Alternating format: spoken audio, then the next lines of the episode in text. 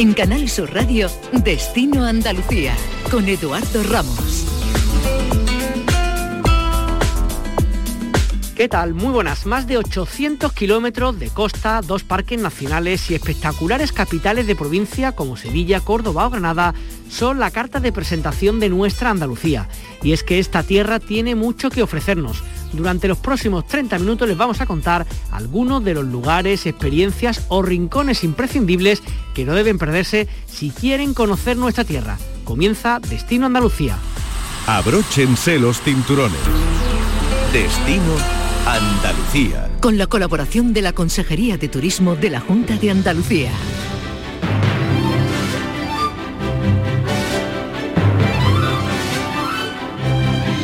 Nos vamos ahora hasta Huelva, hasta Río Tinto, donde se nos ofrece una experiencia para todos los públicos, el recorrido en el antiguo ferrocarril minero en contacto con el peculiar ecosistema del río Tinto, la visita a la antigua Mina Peña de Hierro, incluyendo 200 metros de recorrido por una de su galería y el descubrimiento de la historia en el Museo Minero y en la Casa 21 del barrio inglés. Un lugar que si no lo conocen sin duda tienen que hacerlo lo antes que puedan y para hablar de este espacio del Parque Minero de Río Tinto tenemos a su coordinador Saúl Narbona. ¿Qué tal? Muy buenas tardes Saúl. Hola, muy buenas tardes. Para aquellas personas que, no lo conozcan, que yo imagino que ya en Andalucía será un poco los que queden sin conocer presencialmente o por lo menos de oída o visto en algún vídeo y tal, ¿qué es lo que se va a perder la gente si no va a vuestro entorno? ¿Qué es lo que tenéis ahí tan, tan interesante y tan único? Bueno, yo siempre digo que, la visita al Parque Minero eh, es una visita que, lo que te enseña es cómo la historia, cómo la historia de nuestra tierra, de un trocito de nuestra tierra, de esta comarca de, de Huelva, durante 5.000 años ha modelado y ha transformado por completo el paisaje. Eh, es una conjunción de paisajes de historia que nosotros tratamos de, que el visitante, quien pase por aquí, sepa qué ha pasado por aquí, por qué ha pasado. Y bueno, aún hoy día esta historia de 5.000 años continúa porque nuestra, nuestra mina sigue en actividad, nuestra tierra sigue obteniendo mineral, en este caso cobre. Eh, y, bueno, todo eso es lo que tratamos de mostrar, la historia que se recoge en el Museo Minero, como bien dijiste, en la Casa 21, para que conozcamos cómo vivía una familia británica que durante más, más de 80 años estuvieron aquí en Río Tinto. Y luego yo creo que lo que llama la atención es ese paisaje que te dejan las visitas de Peña de Hierro y del ferrocarril minero, ese viaje que hacemos siempre paralelos al río Tinto, un ecosistema único en el mundo, ese río de aguas rojas que la NASA incluso eh, está investigando y, que incluso el visitante puede acercarse a su misma orilla durante un momento de la parada que hacemos para que puedan ver que efectivamente es un río completamente rojo y es un río que, lleva siendo rojo pues millones de años. Así que yo creo que eso es lo que el visitante más eh, valora y más eh, se le queda en las retinas y por supuesto también en sus teléfonos, en sus cámaras, porque deja imágenes bastante curiosas y bastante insólitas. De hecho, de ahí el sobrenombre muchas veces que se dice a vuestro parque, ¿no? De, Marte en la Tierra prácticamente, ¿no? Así es, de hecho, bueno, eh, fue una de las eh, de, las, propuestas de, las marcas que, hemos presentado últimamente. Y, no es que lo digamos nosotros, eh, es que la NASA, el INTA, llevan ya muchísimos años viniendo aquí a estudiar, porque bueno, esa vida tan curiosa que tiene el río Tinto, esa vida que no vemos, una vida microscópica que es la que hace, entre otras cosas, que el río siga siendo eh, rojo, pues ellos dicen que muy posiblemente no solo estén aquí en este trocito de Huelva, sino que también la puedan encontrar eh, en el planeta Marte. De ahí que eh, durante ya casi 15 años estén viniendo por aquí buscando analogías con este planeta rojo. Quería también preguntarte, Saúl, ¿qué es exactamente Corta Atalaya? Bueno, Corta Atalaya es una de las minas emblemáticas que tiene nuestro, nuestro territorio, nuestra comarca una mina que hemos realizado unas pruebas eh, piloto para meterlas en el programa. Eh, esto nos ha servido pues para tener información, para poder adaptar discursos y eh, dar la formación al personal de cara a ser parte del paquete que ofrece el parque minero. Eh, Saúl, para aquellas personas que se estén planteando, que nos estén escuchando de otros puntos de Andalucía, pues no sé, de Almería, de Cádiz, de, Jaén, de tantos lugares, que de pronto se planteen pues un fin de semana, ir para allá, para, para Huelva, para Río Tinto, ¿en un solo día se puede hacer un poco una visita de todos estos lugares, el ferrocarril, Peña de Hierro, Museo y mm. tal, o es recomendable hacer un más tiempo, como un poco el tiempo que vosotros recomendáis con las visitas?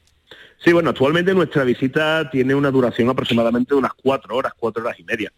Eh, siempre recomendamos eh, que se planifique la, visita, es decir, que a través de nuestra página web eh, puedan elegir los horarios para el día que quieran visitarnos y así de esa forma también, como hemos reducido eh, aforo, van a tener su entrada segura y, completamente eh, asegurada una vez que lleguen. Pero aproximadamente en cuatro horas y media pueden hacerlo. Muchos visitantes optan por repartir entre mañana y tarde o un poquito más durante la mañana. Pero bueno, siempre es recomendable al menos pasar el día por aquí porque hay también buenos establecimientos para poder almorzar, tanto en los pueblos de Retinto, Nerva y, la verdad es que se ha hecho un día agradable, se ha hecho un día agradable y un día diferente, un día diferente conociendo lo que te comentaba, un trocito de la historia minera en este caso de nuestra tierra, de nuestra Andalucía, así que siempre, siempre es bueno que, podamos eh, saber y, disfrutar de esto de esta historia, como te decía. Y ya lo último, te iba a preguntar, me ha hecho un poquito la referencia, aparte de, digamos, de visitar vuestro, vuestro parque minero, la gastronomía también imagino que todos los atractivos que tenéis, no exactamente ahí, pero sí en el entorno vuestro, ¿no? Sí, bueno, nosotros estamos a pies de la Sierra de Aracena, que todo el mundo sabe que es un, que bueno, que es un referente gastronómico y la verdad que en estos últimos años eh, muchos establecimientos de aquí de la, de la zona, de los pueblos, eh, están eh, trabajando muy muy bien y con mucha seriedad para que no solo el atractivo de la tierra sea los paisajes, sino también poder sentarte a comer de una forma agradable y de una forma novedosa. Ver, eh, visitar, eh, montarte en el tren, ver el museo y luego eh, comer de una forma estupenda, pues todo puede ser posible una vez que llegan por aquí. Pues bueno, que no digan nuestros oyentes que no se lo hemos contado. Saúl Narbona, coordinador del Parque Minero de Río Tinto, muchas gracias por estar con nosotros. Un saludo, muy buenas tardes. Muchas gracias a vosotros y muchísimas gracias por la labor y por la promoción que siempre hacéis de nuestra tierra. Viaja con nosotros a tu destino. Destino Andalucía.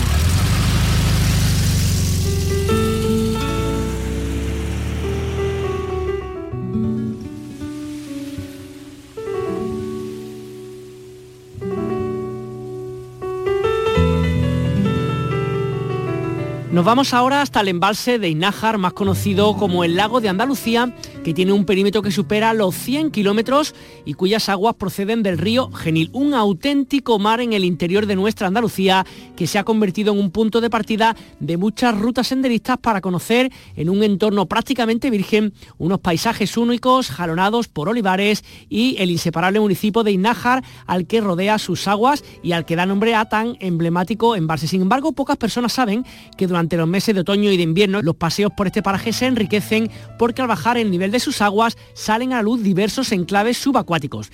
Para hablar de ello tenemos con nosotros a Belén Ortiz, historiadora y arqueóloga de Inájar. Belén, ¿qué tal? Muy buenas tardes. Buenas tardes, Eduardo. ¿Qué es lo que, qué es lo que sobresale una vez que baja el agua cuando, cuando el pantano tiene mucha cantidad? ¿Qué es lo que sobresale que se puede ver ahí en, en, en vuestro entorno?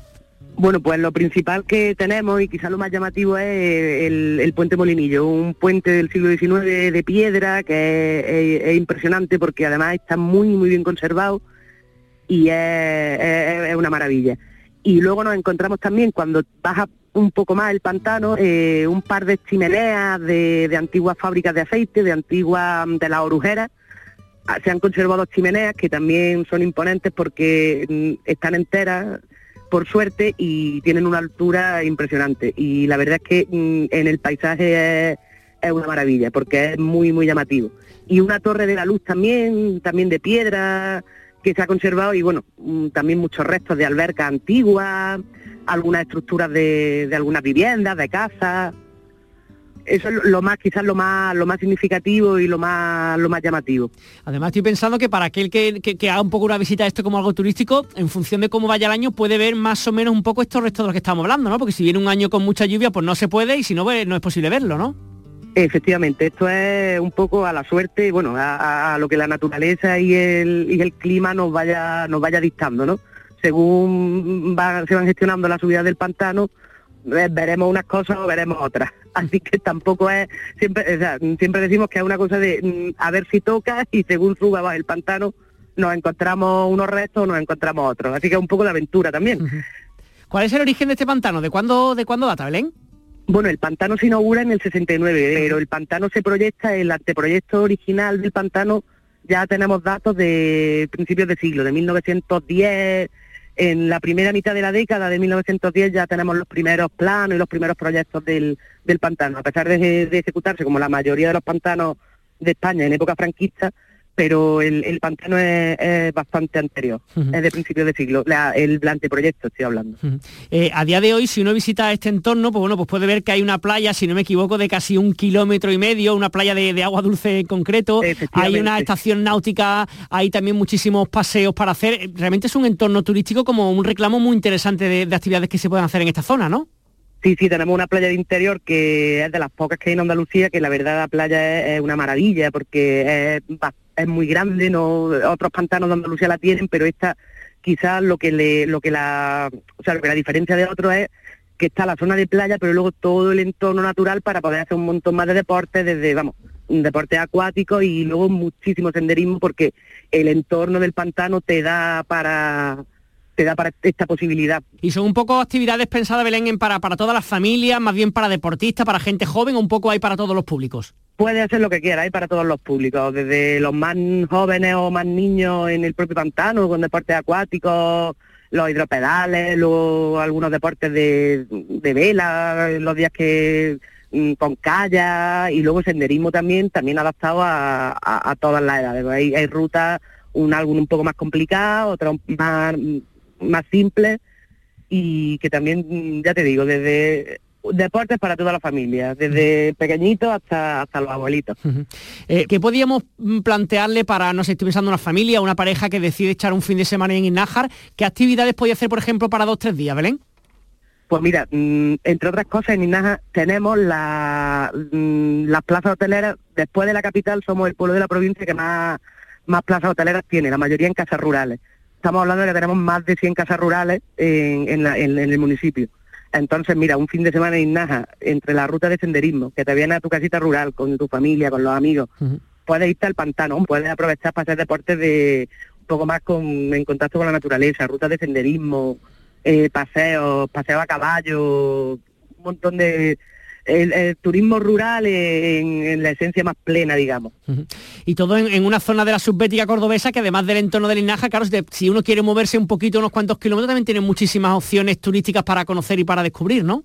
Efectivamente, porque estamos mm, prácticamente en el centro geográfico de Andalucía, mm, kilómetros arriba, kilómetros abajo, pero estamos somos prácticamente el centro. Tenemos Granada una hora, con la sierra, la playa igual, estamos a una hora de Málaga también y estamos en plena sierra subbética, pero muy, muy, muy cerca de, de, la sierra, de la playa, o sea que es un sitio ideal para, para moverte además por prácticamente por el centro de Andalucía y por esto es un sitio fantástico. Bueno, pues invitación queda hecha para aquellos que les interese conocer algo distinto, un poquito de historia, un poquito de paseo, también entendemos que un poquito de gastronomía, que también será una de las cosas destacadas de la zona, ¿no? Efectivamente, la gastronomía además de no solo de Ignaja, sino de la subbética y es, impresionante. porque tenemos es una gastronomía todavía muy tradicional, se está innovando mucho como en todas partes porque eh, la gastronomía cada día eh, vemos cosas nuevas, pero se está intentando guardar el equilibrio entre la tradición y, lo nuevo y lo más moderno y podemos disfrutar de, vamos, la, comida en, en y en la zona de la subbética es un, punto fuerte también a tener en cuenta. Pues invitación queda hecha para nuestros oyentes, nuestras oyentes. Belén Ortiz, historiadora y arqueóloga de Inájar, muchísimas gracias por compartir con nosotros un poco tu conocimiento aquí en los micrófonos de Destino Andalucía de Canal Sur Radio. Un saludo, muy buenas tardes. Un saludo, Eduardo, muchas gracias. Descubre tu tierra. Ven con Canal Sur Radio. Destino Andalucía. Eh, soy John Secada. Eh, primera vez que visito eh, esta, esta parte del país de España, aquí en Andalucía en Sevilla. En el tiempo que he tenido estuve en la Plaza de España, increíble la historia que tiene que ver el centro, todas esas callecitas, todos los cafés, los restaurantes, todo lo que tiene que ver con lo que es la esencia, yo creo que de ciudades como esta y la historia y feliz de estar acá, espero que regrese de nuevo y con más tiempo para ver más todavía. Descubre tu tierra, ven con Canal Sur Radio, Destino Andalucía.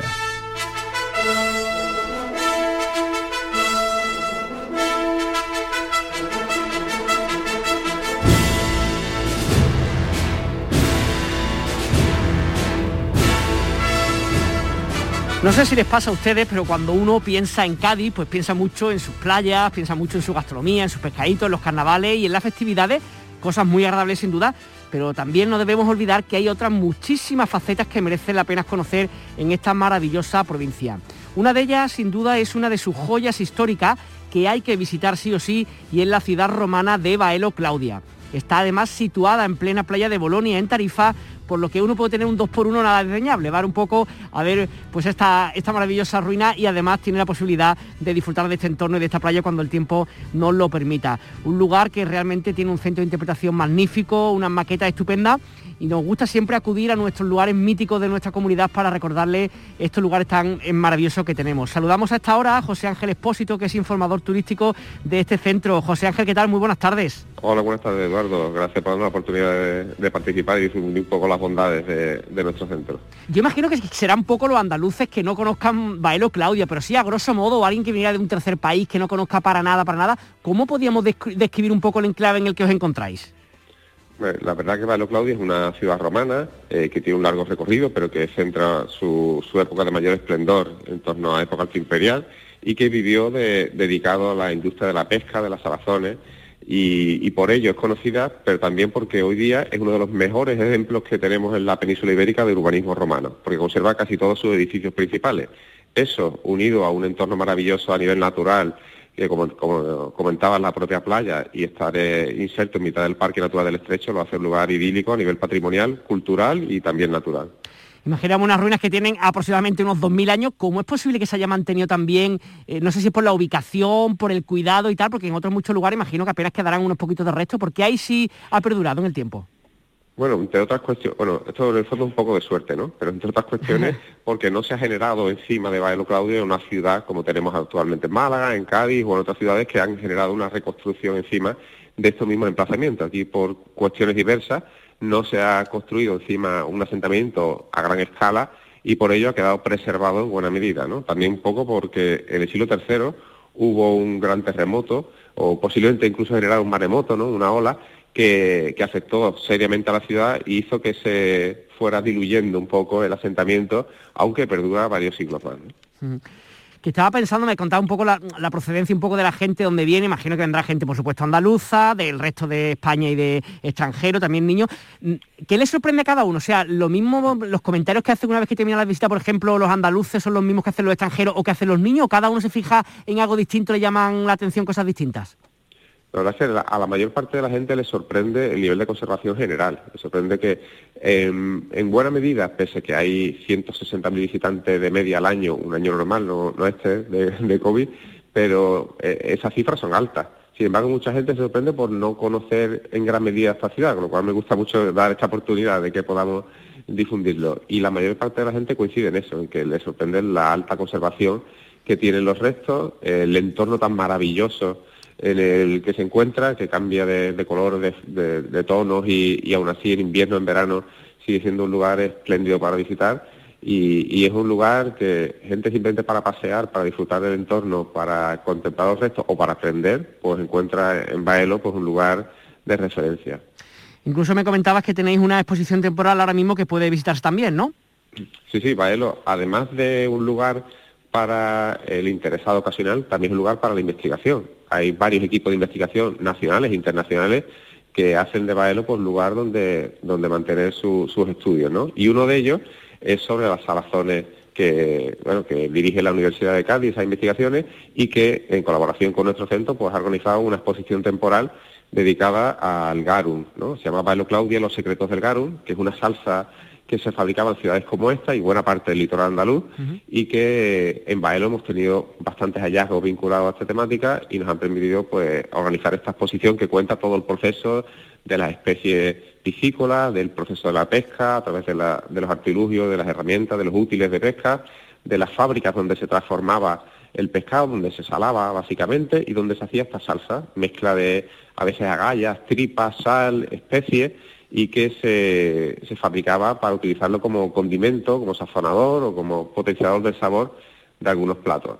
Quizá una de las, de las joyas de esta exposición es que tenemos un depósito incluso fermentando garum a tiempo real, ¿no? que quien vaya a visitar la exposición podrá ver cómo se va descomponiendo el pescado y cómo se va generando esta salsa poco a poco. Te hemos puesto un crono para que se vea cuánto tiempo lleva y es algo bastante singular, ¿no? Pues sido muy didáctica y, que recomiendo que visiten. La verdad que José Ángel, hablando contigo, no solamente que apetezca visitar la ciudad romana de Los Claudios, que por supuesto, también estoy pensando en Bolonia, Tarifa, hombre, en fin, un poco aires de libertad que imagino que es mucho lo que la gente pide en momentos como estos, ¿no? Sí, sí, desde luego esa es una de las joyas, es la combinación de eh, ocio de sol y playa, pero también ocio cultural, ocio natural y todo ello en este, en este marco. Eh, toda la región está muy vinculado a la temática de Baelo, que es al atún, a la pesca, al mar, son gente pescadores, pueblos pescadores que han vivido siempre de cara al mar y eso, esa seña de identidad, esa relación con la naturaleza y con este rico patrimonio cultural que tenemos eh, en esta provincia, pues es una joya que no hay que dejar pasar, la verdad. José Ángel Expósito, informador turístico de esta ciudad romana de Baelo. Claudia, gracias por enseñarnos un poquito una de las maravillas de nuestra tierra. Buenas tardes. Buenas tardes. Destino Andalucía.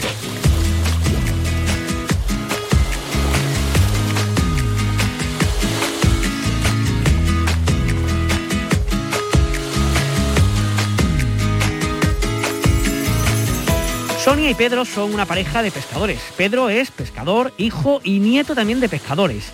Ella, Sonia, estudió, trabajó en turismo y luego se formó en la pesca. Hace casi 10 años, 8 años y pico, apostaron por una alternativa complementaria y sostenible a la pesca artesanal, pero sin dejar atrás el oficio de esta larga tradición familiar. Un proyecto que comenzó y que es a día de hoy una iniciativa empresarial innovadora y que se llama Turismo Marinero. Hablamos a esta hora con Sonia Cruz, directora de este proyecto. Sonia, ¿qué tal? Muy buenas tardes.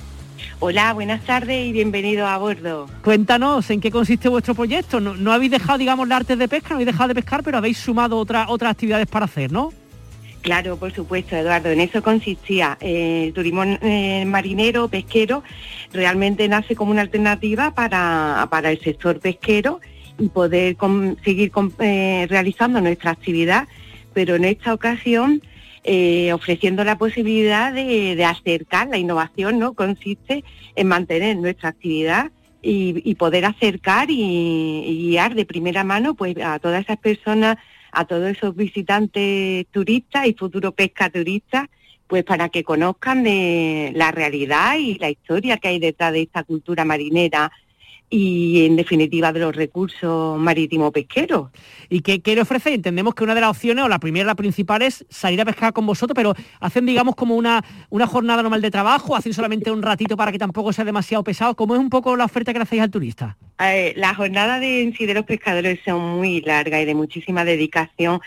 Entonces, evidentemente, son unas propuestas donde ellos conocen cómo es todo el trabajo, cómo es la jornada, pero a unos tiempos mucho más reducidos. Entonces, digamos que tenemos como dos ejes principales y dos posibilidades. Eh, una, donde hemos comprado otro barco eh, donde ahí ya no están los artes de pesca y las redes y lo que hacemos es que son excursiones que duran como dos o tres, tres horitas aproximadamente y ahora sí entre mar y tierra. ¿Qué significa eso? Pues que en un primer momento saldremos y os llevaremos al caladero donde están nuestros pescadores que ellos sí llevan desde, desde la noche o desde la madrugada eh, y os llevaremos para, para verlo pues justo en uno de los momentos que está levantando su arte, lo, las redes de pesca.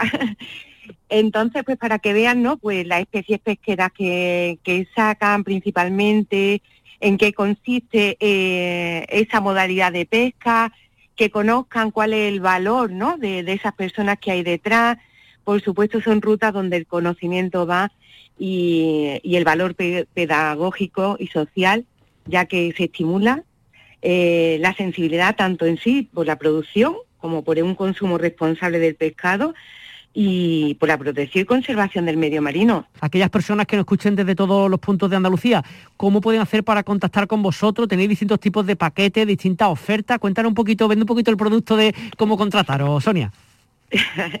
sí, por supuesto.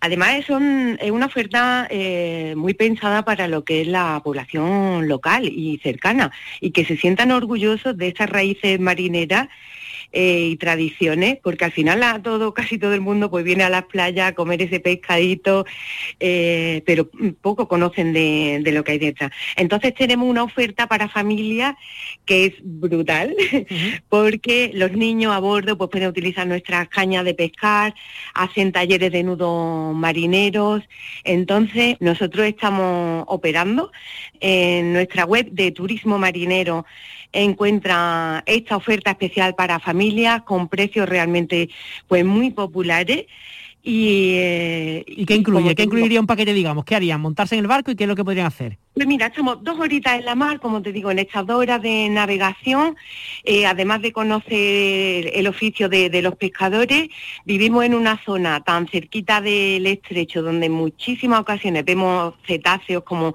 delfines, entonces si sabemos que están en la zona, pues eh, vamos a visitarlos como te digo, a bordo pues pueden realizar taller de nudos marineros, de, le entregamos su diploma de, de grumete a, a, las familias que participan. Eh, una vez que regresamos a tierra no podíamos olvidar de visitar ¿no? pues esta lonja tan maravillosa que, que tenemos aquí en Estepona, en este caso, pero también Marbella, en Fuengirola y en Caleta, como comentaba. Y, y, ya finalizar en muchas de las rutas con una pequeña degustación eh, marinera, como no podía ser de otra forma, y pienso que puede ser un plan ideal tanto para día en tres semanas como en el fin de semana, con que una amplia oferta entre mar y tierra durante todo el año y, y encantado de teneros aquí a bordo. Pues Sonia Cruz, directora Turismo Marinero Costa del Sol Acuicultura, muchas gracias por estar con nosotros y para aquellos que hayan escuchado el interés saben dónde pueden contactar con, con vosotros. Muy buenas tardes. Muchas gracias y buenas tardes. Aquí Macaco de Monkey Man. Bueno, yo de Andalucía es que, vamos, me la comía entera. O sea, porque tengo aquí colegas, la amo, cada una de sus ciudades, de sus playas. Me encanta Cádiz, me encanta Sevilla, me encanta Granada, eh, Sacromonte. Soy fan, fan, fan de todos los rincones de Andalucía y sobre todo de la, de la, de la buena vibra, ¿no? De la alegría, eso, a bailar las penas. Viva Andalucía.